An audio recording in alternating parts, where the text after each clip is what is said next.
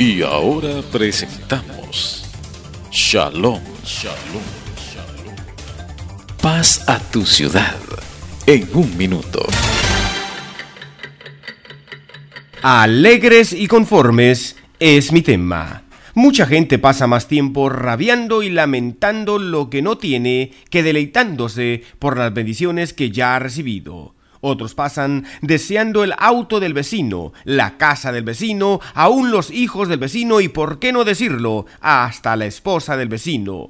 Qué ironía y qué sarcastia es poder decir que posiblemente el vecino pasa haciendo lo mismo.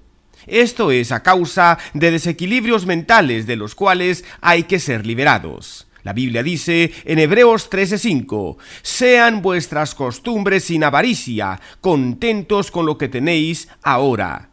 Si usted lo que tiene es un vehículo modelo atrasado, gócelo, mi amigo, mi amiga, pues es un regalo de Dios el que lo tenga. Hay otros que quizá no tienen ni siquiera un auto viejo, o quizá no tienen ni un par de zapatos, o por qué no decirlo, quizá no tienen ni sus pies o piernas.